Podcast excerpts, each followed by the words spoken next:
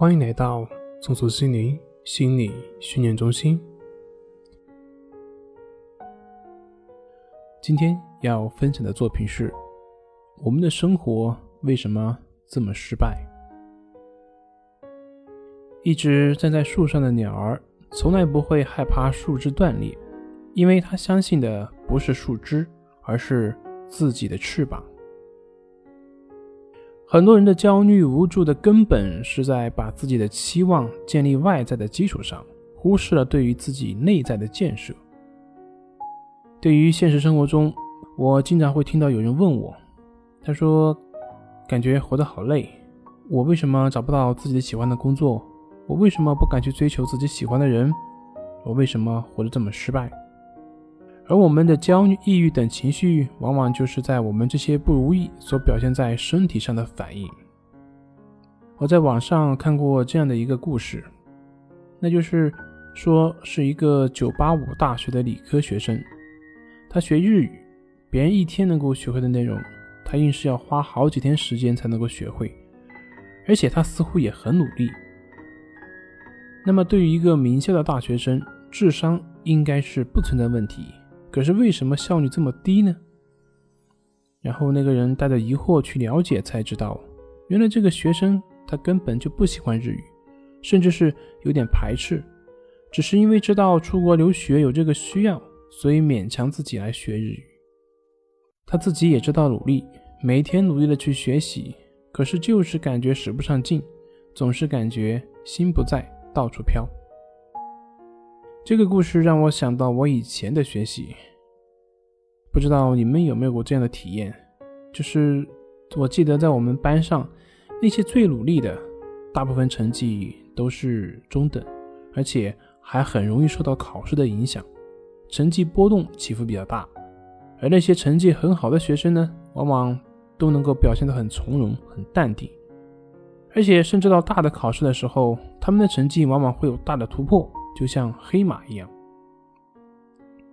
这种现象是不是比较普遍呢？反正在我读书的阶段，这种现象是比较明显的。包括我自己，就是那种读书比较努力，但是成绩在中下游徘徊的学生。那为什么呢？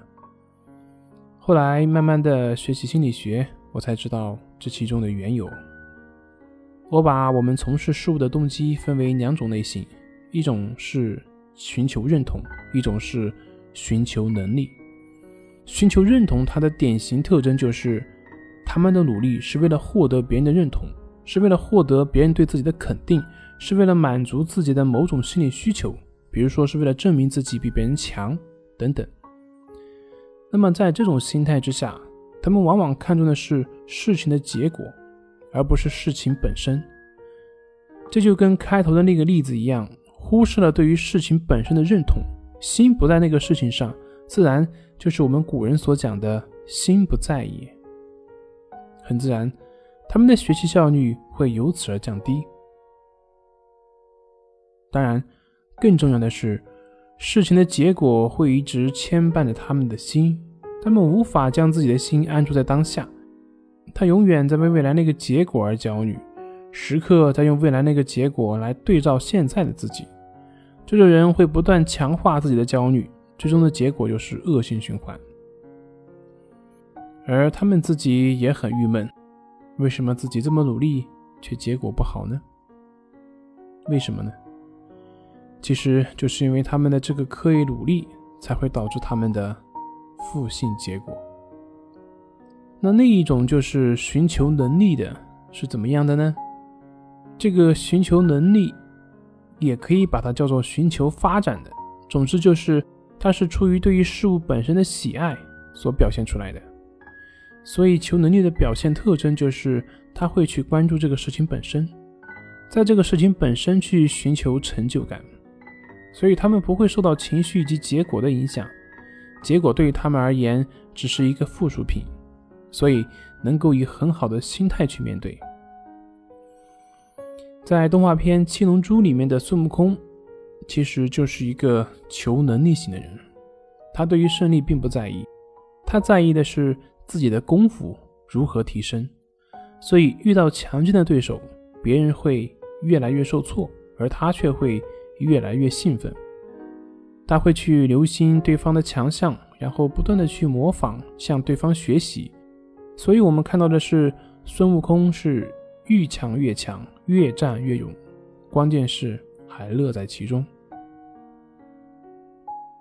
周星驰导演的《功夫》里面最后那一段，火云邪神问他：“你这是什么功夫？”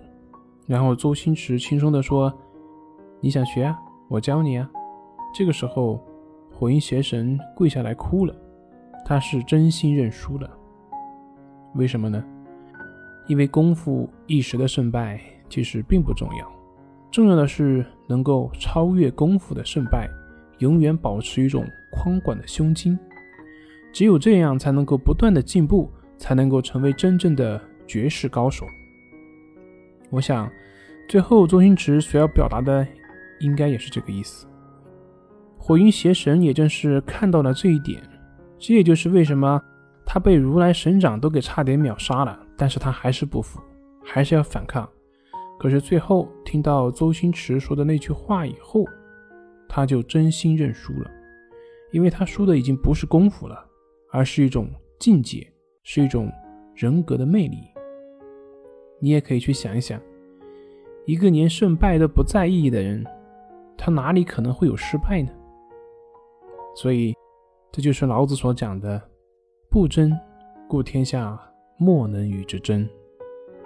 好了，今天就分享到这里，我们下次再见。